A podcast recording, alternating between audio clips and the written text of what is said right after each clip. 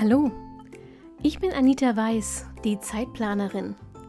Genau wie du will ich meine Zeit wieder selbst kontrollieren, sie genießen und auch mal mit Leidenschaft verschwenden. Deshalb teile ich hier im Zeitplanerin Podcast meine Lieblingstools und Methoden aus dem Zeit- und Selbstmanagement mit dir. Mit dieser neuen Episode wünsche ich dir jetzt richtig viel Spaß und eine gute Zeit. Hallo, schön, dass du bei dieser neuen Episode dabei bist. Es wird eine Quick-Tipp-Folge. Und zwar für alle diejenigen, die sich schwer damit tun, ähm, unangenehme Aufgaben anzugehen und die immer wieder vor sich herschieben und Ausreden dafür finden.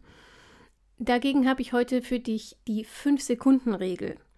Die ist eigentlich in genauso kurzer Zeit erklärt. Es geht einfach darum, sobald du den Impuls verspürst, diese unangenehme Aufgabe anzugehen, zählst du rückwärts aktiv von 5 runter und wenn du bei 1 bist, legst du sofort los.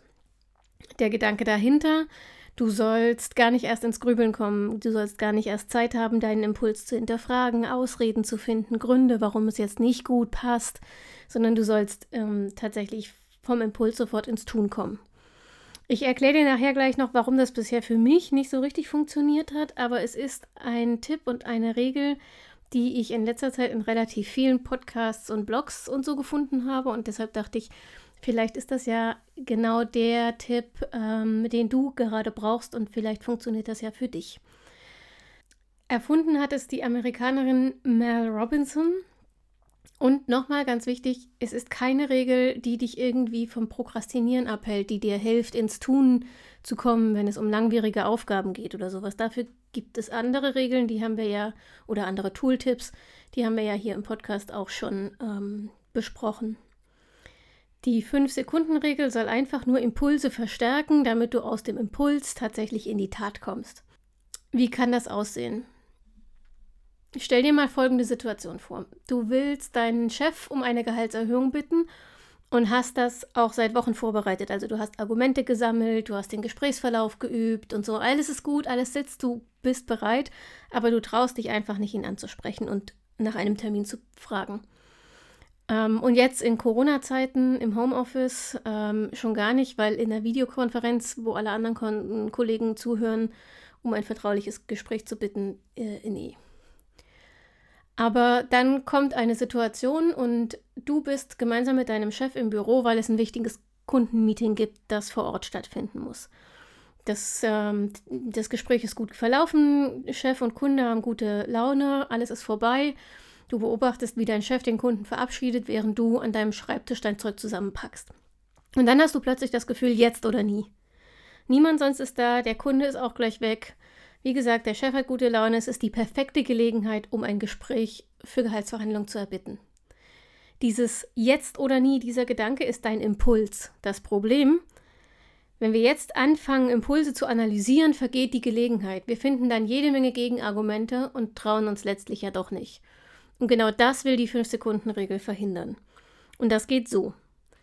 In dem Moment, in dem du jetzt oder nie denkst, zählst du in Gedanken aktiv von fünf rückwärts und sonst tust du gar nichts. Du konzentrierst dich nur auf das Zählen.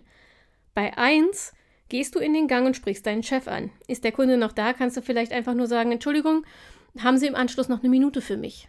Ist der Kunde schon weg, sprichst du direkt dein Anliegen an. Also, ich würde gern einen Termin mit Ihnen vereinbaren, um über eine Gehaltserhöhung zu sprechen. Wann passt es Ihnen denn in den nächsten beiden Wochen?